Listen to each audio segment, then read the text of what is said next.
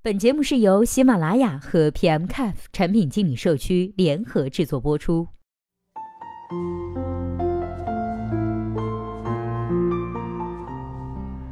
Hello 大家好欢迎收听本期的节目。今天呢要和大家来分享的文章题目叫做如何回答怎么设计一百层大楼的电梯按键这样的产品面试题。今天这篇文章的作者呢，名字叫做 N E I L L U。老规矩，接下来我们一起来听一下他是怎么说的吧。我们都知道，PM 岗面试的时候啊，除去正常的简历、行业知识的问题以外，其他所有不相关的问题，本质意图都是要看这个人是不是有产品感，也就是基本的需求理解与分析、系统设计能力、项目推进与团队平衡。所以我们在回答这些问题的时候呀，就要以基本的产品思维去思考回答。一、需求分析。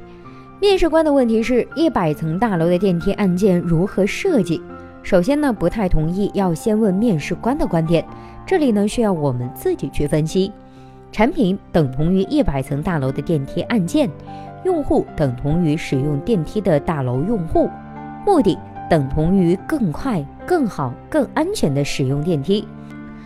我们注意到，一百层大楼呀，肯定是一个功能综合的大楼。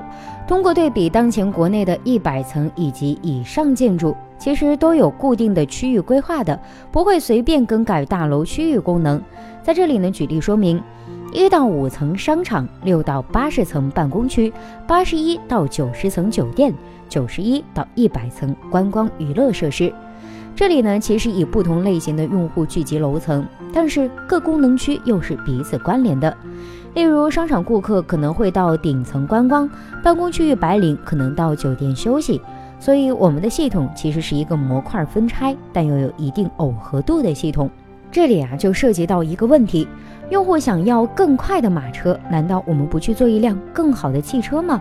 所以我在这里倾向于不关注电梯按键的本身，而是更快、更好的设计大楼的运力系统。二、系统设计。首先，通过需求分析后，我们知道了大楼的各个功能区域以及可预测的日常人流量，包括每个区域的固定流量以及串区流量。另外呢，还有预测的高峰时段的人流量。下面呢，我们就可以开始设计系统。系统呢，要包含基本的可靠性、易用性、扩展性等等。根据以上调研的数据，为不同楼层的设计不等量的电梯，但是所有的电梯都是包含全部楼层按键的。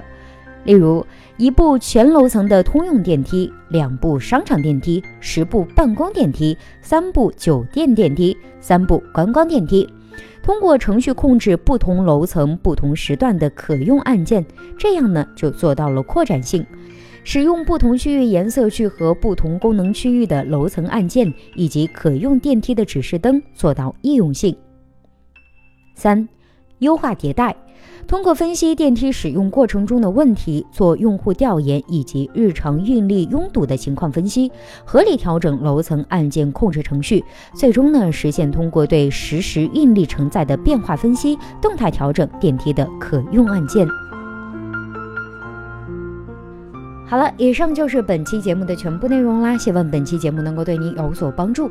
如果对待这个问题啊，您还有自己独特的见解，或者是想发表的意见，欢迎登录 PM Cafe 产品经理社区，我们期待您的精彩回答。那我们下期再见吧，拜拜。